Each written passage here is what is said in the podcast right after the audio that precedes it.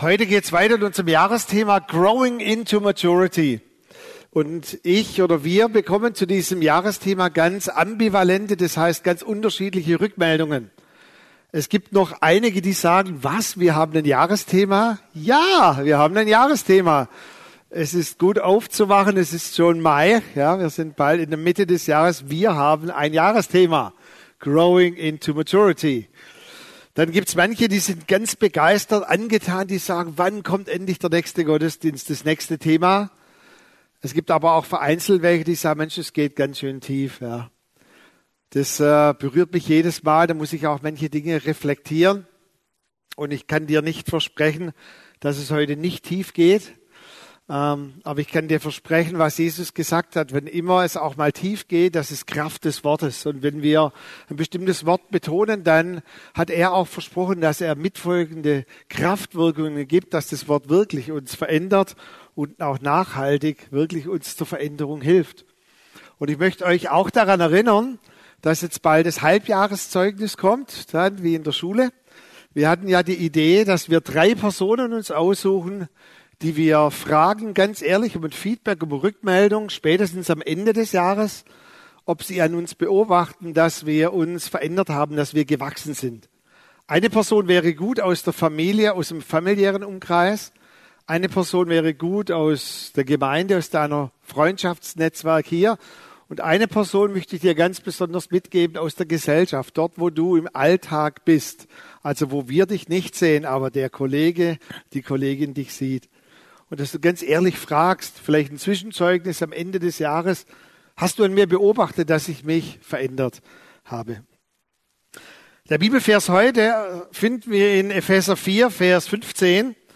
Und dort heißt es, lasst uns in allem hinwachsen zu Christus. Ich empfehle euch nochmals den ganzen Abschnitt Epheser 4 zu lesen. Denn dort sagt Paulus, dass der fünffältige Dienst des Gemeinde dazu da ist, uns zu trainieren, dass wir befähigt sind, in dem Leben zu leben, in allen Herausforderungen, in der Gesellschaft, in der Gemeinde. Und dass wir reif werden sollen, mündig werden sollen.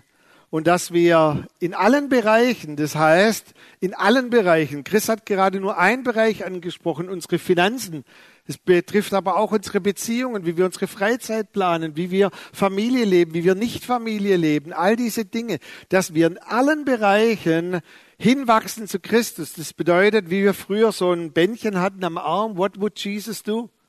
Und je mehr wir leben wie Jesus, hat er versprochen, je mehr wir ihm ähnlich werden, erleben wir auch die Segnungen, die auf Jesus waren. Logisch.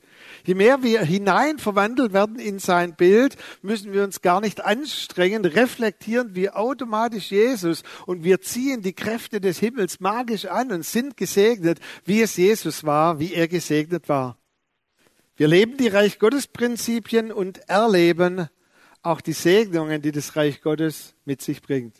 Und nochmals, es geht nicht um Perfektion. Das ist mir ganz arg wichtig, dass wir sagen, wusch, wir haben eine Entwicklungskurve vom Anfang des Jahres bis zum Ende, dann schießen wir durch die Decke und dann kommt Jesus wieder es geht nicht um Perfektion, sondern es geht um einen Prozess. Und ein Prozess kann auch manches Mal Niederlagen mit einschließen, worüber ich heute Morgen auch predigen möchte, dass manches Mal auch Niederlagen uns dazu bringen, doch zur Reife zu kommen.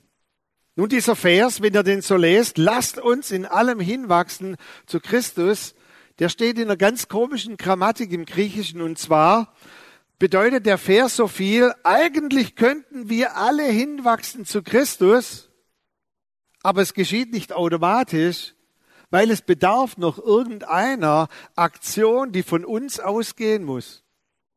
Also eigentlich ist der Vers so gedacht, Mensch Leute, seid doch aktiv und wachst hin zu Christus. Aber ich weiß nicht, wie es euch geht. Auch in der Gesellschaft, unsere Gesellschaft stellt da unheimliche Anforderungen an die Freiwilligkeit des Bürgers. Also ich habe vor kurzem, als ich in der S-Bahn mal gefahren bin, einen Artikel gelesen, für alle, die auf 80 zugehen, dass die Führerscheinprüfungserneuerung kommen soll ab 80. Und auch der ADAC hat gesagt, ja, das machen wir jetzt nicht gesetzlich, Freiwilligkeit. Und mir saß ein Mann gegenüber, ich kann nur vermuten, der war schon über 80. Und ich habe dann so vor ihm hingelesen, er sagt, was lesen Sie denn gerade? Dann habe ich ihm erzählt, Führerscheinprüfung und so weiter. Und dann hat er gesagt, ja, ich sehe schlecht und ich höre auch schlecht, aber ich fahre trotzdem noch Auto. Also ich weiß nicht, ob das so funktioniert. Über 80, bei meinem Vater hat es zumindest nicht freiwillig funktioniert. Wir haben ihm einfach den Autoschlüssel abgenommen, ab 80. Zum Beispiel in der Gesundheit oder Krankenkasse ist ja heute Gesundheitskasse. Habt ihr schon mal gemerkt, wie viele Anreize gesetzt werden? Es gibt Prämienprogramme, all diese Dinge, um uns aktiv zur Gesundheit zu bewegen. Selbstmotivation, auch Selbstverantwortung zeugt eigentlich von Reife. Nur diese Reife ist nicht unbedingt da. Mir geht es manches Mal so, wenn ich Ehepaare trauen darf und dann über einen Ehevorbereitungskurs oder eigentlich für den wichtigsten Abschnitt im Leben so einen Eheführerschein. Bei manchen muss man da richtig verhandeln. Und dann am Schluss sage ich, kein Führerschein, keine Trauung. Punkt. So wie wenn das was Schlechtes wäre. Lasst uns in allem hinwachsen. Als wir unseren Eheführerschein gemacht haben, meine Frau und ich, da haben wir so ein Wagenrad mitbekommen mit sieben Bereichen und uns wurde dann geraten, dass wir alle sieben Bereiche, also Umgang mit Geld, Sexualität, Umgang mit den schwierigen Eltern, ich meine Schwiegereltern, ähm, Umgang mit allen anderen Dingen, ähm, und dann waren die sieben Bereiche und wir mussten dann einen Jahrescheck-up machen. Und jetzt sage ich es mal so unter uns, wir beiden waren, glaube ich, von dem Kurs die einzigen Doofen, die das gemacht haben. Wir haben jährlich an unserem Hochzeitstag uns hingesetzt und haben alle sieben Wagenräder. Wie geht's uns? Wie empfindest du das? Bis wir herausgefunden haben, die anderen machen das gar nicht. Dann wurden drei Bücher reglementiert, sehr geworben. Wenn ihr dann mal Kinder habt, lest diese drei Bücher. War einer dabei, der kam zu mir, als seine Kinder schon vier, also sein erstes Kind vier Jahre alt war. Und gesagt, hast du das Buch zufällig? Kann ich mal das Buch von dir leihen? Und ich sage, du, das war eigentlich Vorbereitung auf dein Kind. Ja, häufig reagieren wir doch, wenn wir ganz ehrlich sind, nur unter Druck, leider. Das bedeutet also, all die Freiwilligkeit, auf die auch der Staat setzt, all diese Dinge, die quasi uns als Anreiz gegeben werden, auch als Mündigkeit, wo wir eigentlich in Selbstverantwortung sind, auch wir als Bürger in einem demokratischen Land, eigentlich reagieren wir doch, wenn wir ganz ehrlich sind, häufig, nicht immer, aber oft auch erst unter Druck. Und ähm, sitzt sich doch niemand, oder ich weiß nicht, wenn ich fragen würde, wer von euch setzt sich denn hin und hat schlaflose Nächte und hat dieses Jahr mal gesagt, wie kann ich ein besseres Gemeindeglied werden? Wie ein besserer Vater, eine bessere Mutter? Wie kann ich ein besserer Kollege werden? Und ihr könnt darüber nicht schlafen. Gibt es vielleicht einige, ihr könnt nachher gerne auf mich zukommen. Aber meistens ist es, was ich heute Morgen nennen möchte, dass wir oft leider erst unter Druck reif werden oder dieser Doppelbegriff druckreif. Dass wir quasi durch auch gewisse Umstände zur Reife gelangen. Vielleicht ein Beispiel, ich hatte einen Bekannten, der hat sich innerhalb von vier Monaten halbiert. Also ich muss euch das erzählen. Also der war way off, der war weit über 100 Kilogramm. Und es war so ein richtiger Gourmet, war im Außendienst. Und wenn der im Außendienst war, hat er immer so in seinem Köfferchen eine Flasche Wein und ein stinkender Käse, der wirklich auch nicht zu überriechen war, war immer dabei. Also abends Flasche Wein und Käse. Und plötzlich sehe ich den, der kommt auf mich zu und begrüßt mich und ich weiß, ich, ich habe den gar nicht mehr erkannt. Der war halbiert. Und ich frage, wie hast du das geschafft? Und er sagte, naja, ich war beim Arzt, ich hatte eine ziemlich sch schlimme Blutwerte, also Cholesterin war way off an die 400 und all diese Dinge. Und äh, der Arzt hat gesagt, wenn Sie so weitermachen, dann müssen Sie rechnen, in zwei bis drei Jahren war's das. Und plötzlich halbiert er sich und hat schon einen Halbmarathon geschafft und jetzt will er Marathon laufen. Ein Jugendfreund, ich darf es vielleicht so sagen, der war für die, die ihr Stromberg kennt, Stromberg in Potenzierung, aber Stromberg ist da noch lustig wenigstens. Ähm, es war ein richtiges Ekel. Und wir haben alle gesagt, wie hat der nur eine Frau gefunden? Und auch zu Hause, also kennt ihr das, wenn die Männer so mit dem Sofa irgendwie verwurzelt sind oder die sind aneinander hingewachsen? Kennt ihr das? Und wir dachten immer, wie hält die Frau das nur aus, wirklich? Vor kurzem habe ich ihn getroffen oder sie getroffen und er scheint irgendwie, wie wenn er irgendwie Brain indoktriniert oder man ihm das Gehirn ausgetauscht hat. Plötzlich ist es der perfekte Ehemann, inklusiv, dass er den Müll rausbringt. Und ich habe den gefragt, wie hast du das geschafft? Und er sagte, naja, erst nachdem meine Frau gedroht hat, auszuziehen, habe ich doch mal drüber nachgedacht, mich zu verändern. Erst wenn die Ehe nicht mehr auszuhalten ist, sucht man nach Hilfe, Therapie. Erst wenn der Rücken oftmals zwickt, machen wir uns Gedanken über Ernährung, Bewegung. Erst wenn die Kollegen einen an der vierten Arbeitsstelle wieder dissen, macht man sich Gedanken, ob man nicht vielleicht selber irgendwelche Charakterdefizite haben könnte. Und ganz ehrlich, ich spreche jetzt von mir, nicht von dir. Erst manche Not, wenn wir ganz ehrlich sind, zwingt uns doch ins Gebet und in geistliche Gemeinschaft, oder? So unterm Strich, manche Not zwingt uns erst, bringt uns erst in geistliche Gemeinschaft und hin ins Gebet. 1. Petrus 1, Vers 6 bis 7 ein Vers, der ganz reich ist an Prinzipien. Dort heißt es, darin jubelt ihr, die ihr jetzt eine kleine Zeit, wenn es nötig ist, in mancherlei Prüfungen betrübt worden seid, damit die Bewährung eures Glaubens viel kostbarer befunden wird als die des vergänglichen Goldes, das durch Feuer erprobt wird zu Lob und Herrlichkeit und Ehre in der Offenbarung Jesu Christi. Ein Vers, wo man sicher noch mal drüber predigen wird, aber unter Druck letztendlich. Und ich finde das so beruhigend, dass es dort heißt, wenn nötig. Also ich liebe Druck nicht, ich suche Druck nicht, ich glaube du auch nicht. Mich beruhigt es, wenn nötig, dass dann mancherlei Prüfungen kommen und letztendlich die Echtheit, die Substanz unseres Glaubens zum Vorschein kommen kann, dass wir diese Herrlichkeit und Ebenbildlichkeit Jesus in unserem Leben reflektieren. Weißt du, ich habe noch niemand erlebt, der sich absichtlich in Drucksituationen hineinmanövriert. Aber das Leben in seiner Komplexität, wir, wir bringen uns da schon irgendwie selber immer wieder hinein. Und diese Drucksituationen eröffnen für uns einen Raum zur Umkehr. Und die Bibel nennt es auch Gnade, wenn wir in solchen Situationen drin sind, dass wir dann einen Raum haben, wo Gott quasi unserer Unreife aufhilft und aushilft, dass wir reif werden können muss noch eine Stufe tiefer gehen, bevor wir dann in die Prinzipien hineingehen. Man nennt es auch Wurzelbehandlung. Jetzt könnte man ja sagen, na, Micha, gut Druck suchen wir uns nicht aus, kommt, wo auch immer der herkommt. Wenn wir unter Drucksituationen sind, dann eröffnet sich ein Raum für Veränderung. Ganz ehrlich, diese Veränderung auch in Drucksituationen geschieht nicht automatisch bei allen. Als ich in der Bibelschule studiert habe, mein Lieblingsbuch in der Bibel war immer das Buch der Richter. Also Deborah, Gideon, Simson, all diese Helden. Und als ich dann in der Bibelschule war, hat man mir den Kreislauf der Ernüchterung beigebracht. Und zwar im Buch der Richter war es immer so, sie haben sich unter Druck gefühlt, haben dann zu Gott geschrien, Gott sandte einen Richter und dann haben sie genauso weitergemacht wie vorher, dann haben sie wieder unter Druck zu Gott geschrien, Gott sandte wieder einen Richter, dann haben sie wieder so weitergemacht. Das ganze Buch der Richter, ihr könnt es mal lesen. Jedes Mal gerieten sie unter Druck, haben wieder zu Gott geschrien, Gott sandte wieder einen Richter, aber sie haben sich nie verändert. Das ist die Wahrheit in dieser Geschichte.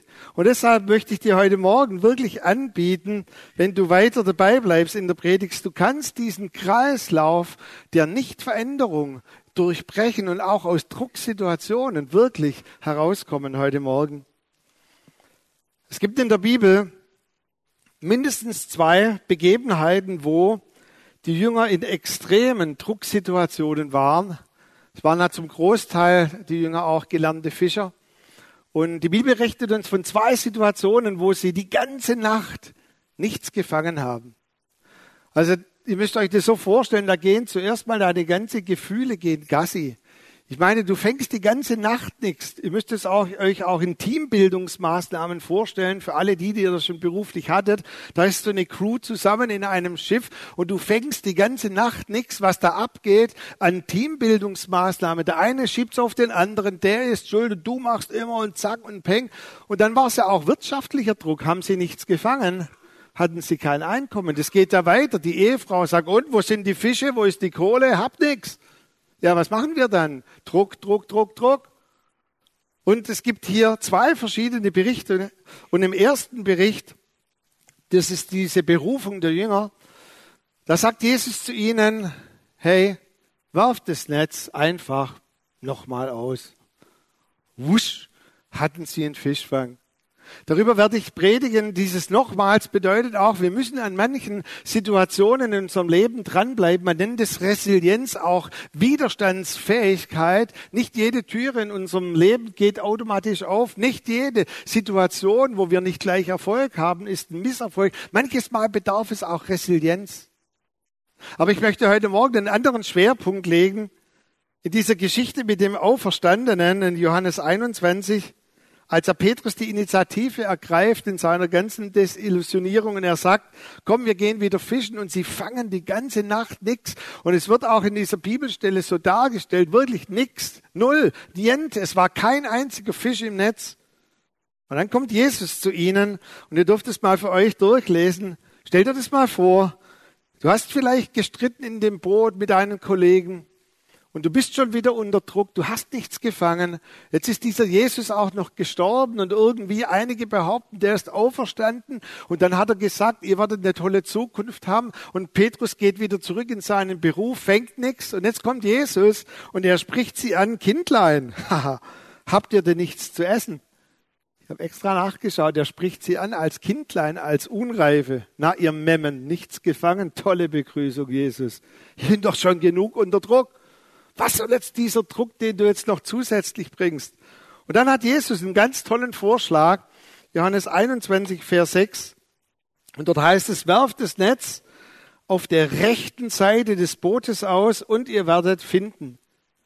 Einige Bibelübersetzungen übersetzen auch, werft das Netz auf der anderen oder gegenüberliegenden Seite des Bootes aus und ihr werdet finden.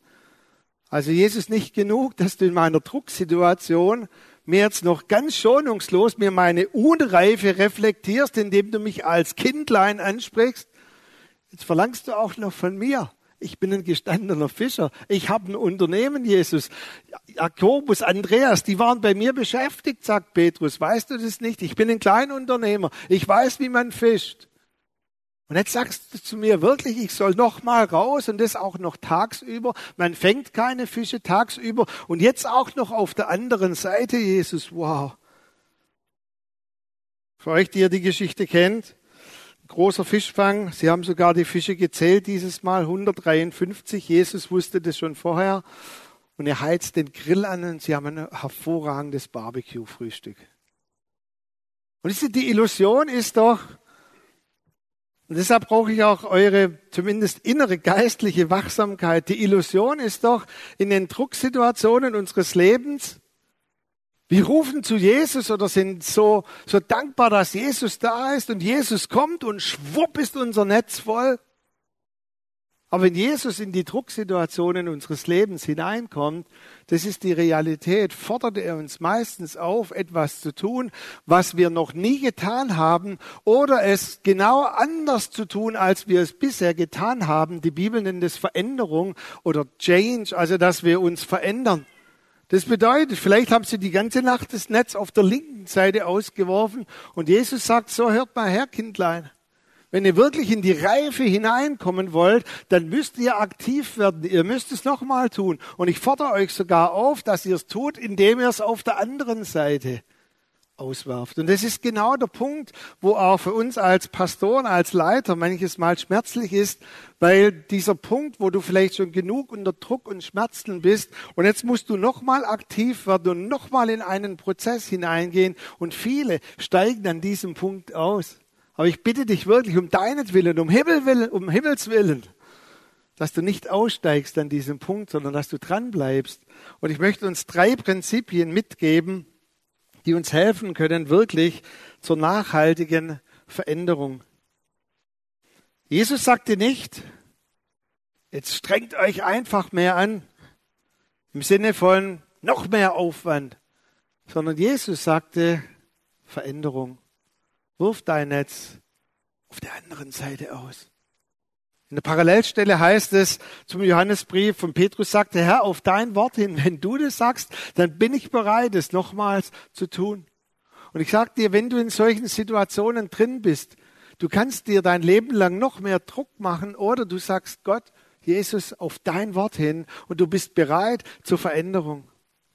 Der erste Punkt, den ich dir mitgeben möchte, heißt Buße.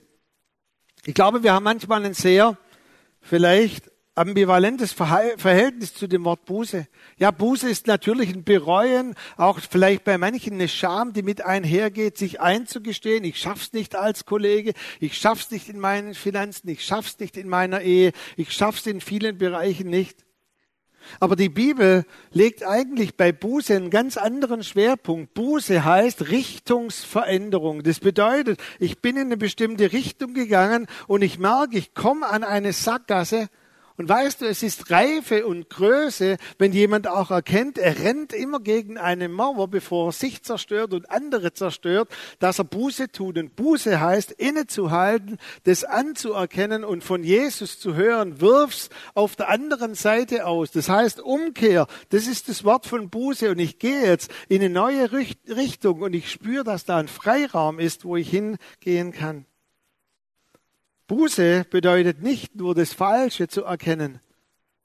Da sind wir auch ein bisschen geprägt durch die Kirchengeschichte, dass Buße alleine Reue, Reue und wir bereuen und dann bereuen wir noch mehr. Jesus hat alle Scham, alle Bereuung, alle Dinge für uns getragen, dass wir frei sind, auch bei Buße. Und Buße bedeutet für dich nicht nur das Falsche zu erkennen, sondern er hat dir den Heiligen Geist gegeben, dass du was das Richtige erkennst. Punkt Nummer zwei, die Macht der Gewohnheit. Jetzt hat der Chris mein Beispiel heute Morgen schon prophetisch vorweggenommen. Das habe ich schon befürchtet, wenn du wieder da bist, Chris, mit der Begrüßung. Aber ich würde dir mal empfehlen, begrüß mal deinen Nachbarn, wie du es gewohnt bist, aber jetzt anti-charismatisch, also nicht so, sondern begrüß mal deinen Nachbar, deine Nachbarin mit deiner Hand. Einfach indem du ihm Hallo sagst. Dina, komm mal kurz. Hi. Bleib mal kurz. Und jetzt tu dasselbe mal mit deiner anderen Hand, mit der linken Hand. Wie fühlt sich das an?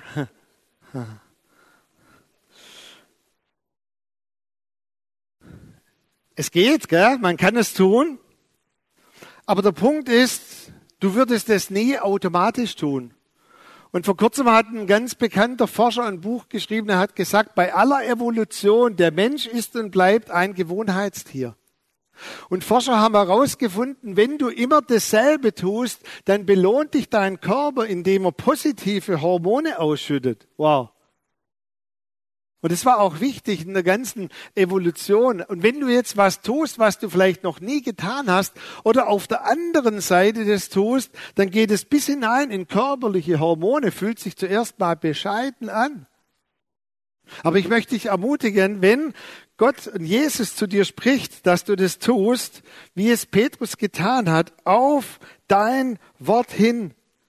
Weil wenn Jesus dir diesen Raum eröffnet für die äh, Veränderung, dann ermöglicht er dir einen Raum, wo du dich wirklich verändern kannst.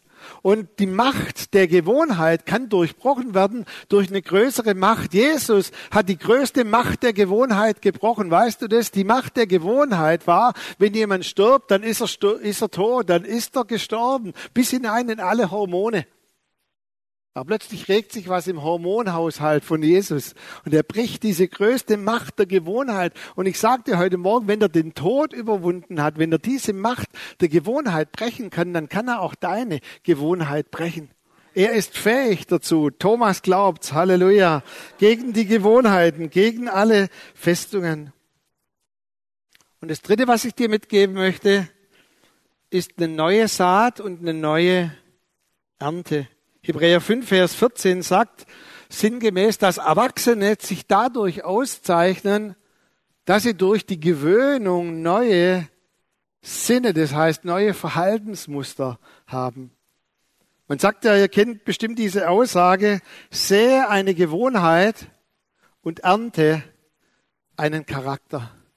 Das bedeutet, ich muss lange genug sehen, bis ich dann etwas ernte. Und ich sag's dir heute Morgen, du kannst von dieser Predigt rausgehen, denk, was du möchtest, aber wenn du nichts säen wirst, kannst du nichts ernten. Und das ist auch, was Jesus nicht von dir abnehmen wird, für dich übernehmen wird. Du musst säen, damit du ernten kannst. Ich denke, die meisten von euch, ihr kennt Angelique Kerber, die ja Nummer eins der Weltrangliste im Frauentennis war und jetzt wieder ist. Und ich weiß nicht, ob ihr das wusstet, dass Angelique Kerber eigentlich Rechtshänderin ist, aber sie spielt mit dem linken Arm oder mit der linken Hand Tennis. Das ist ganz krass. Gibt es jemanden unter euch, der gerne Tennis spielt oder mal gerne spielen würde? Wer, wer spielt in irgendeiner Form Tennis? Niemand? Fehlt? Komm mal kurz nach vorne. Ich habe zwei Schläger dabei. Hat er befürchtet, deshalb hat er nur so gemacht. Hoffentlich sieht er es nicht. nee, tut auch nicht weh. Und zwar das nur noch mal zu demonstrieren. Rechte Hand. Angelique Kerber war drei Jahre alt und sie wollte eigentlich ständig kopieren, was ihr Trainer tut. Und dann hat sie angefangen, versucht es zu kopieren und sie hat ihn angeschaut und sie wollte genau die gleiche Handbewegung machen. Und wie ein, wie ein Spiegelbild, was du heute Morgen gesagt hast. Und da ist sie näher hingegangen und hat wohl als Kind immer versucht. Und jetzt hat sie angefangen, den Schläger von der rechten in die linken Hand zu nehmen, weil jetzt machen wir, holen wir nochmal aus, link, rechte Hand, die gleiche Bewegung. Seht ihr das? Sie hat so, ist vor ihnen hingestanden, immer dieselbe Bewegung quasi und deshalb hat sie sich antrainiert. In einem langen Prozess, es hat über drei Jahre gedauert, bis sie mit der linken Hand genauso spielen konnte wie mit der rechten Hand. Und ich möchte euch vorstellen, das ist Jesus heute Morgen. Ah, Phil, Entschuldigung. Was ihr tun müsst im Alltag ist, wenn Gott euch aufruft für Veränderung, dass er sagt, was würde jetzt Jesus tun? Jesus, wie nochmal, hol nochmal aus mit einem Schläger. Und ihr nehmt den Schläger von der anderen Hand, von der rechten Hand in die linke Hand und sagt, okay, was macht er? Er steht so. Und dann holt er aus und dann haut er dem Feind eins auf die Fresse. Okay, das kriege ich auch hin. Nochmal. Wow. Versteht ihr das? Und es wird nicht automatisch gehen. Es ist ein Prozess. Danke für cool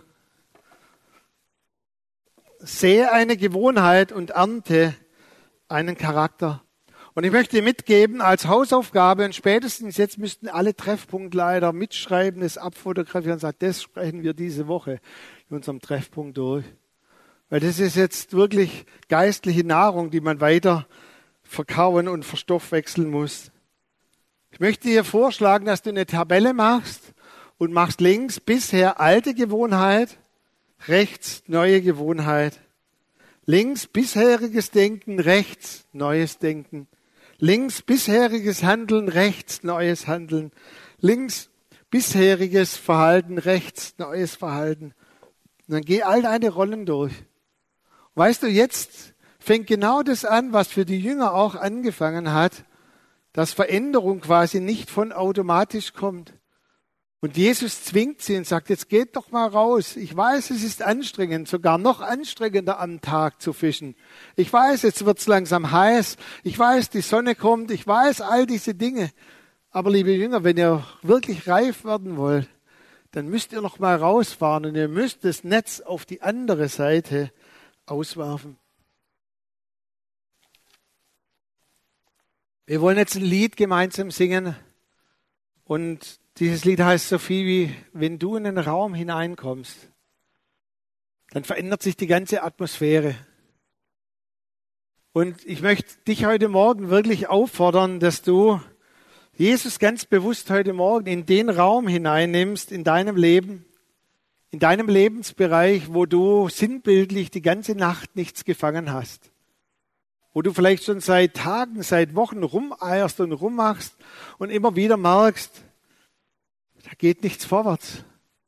Und ich möchte dich wirklich ermutigen und ich möchte dich auffordern, ganz bewusst da Jesus hineinzunehmen und dann zu hören, was Jesus zu dir spricht. Und vielleicht sind für dich heute Morgen alle drei Punkte dran. Dass du sagst, ich, ich, ich laufe immer gegen dieselbe Wand, ich muss irgendwie was verändern, ich muss umkehren, ich muss in eine neue Richtung gehen.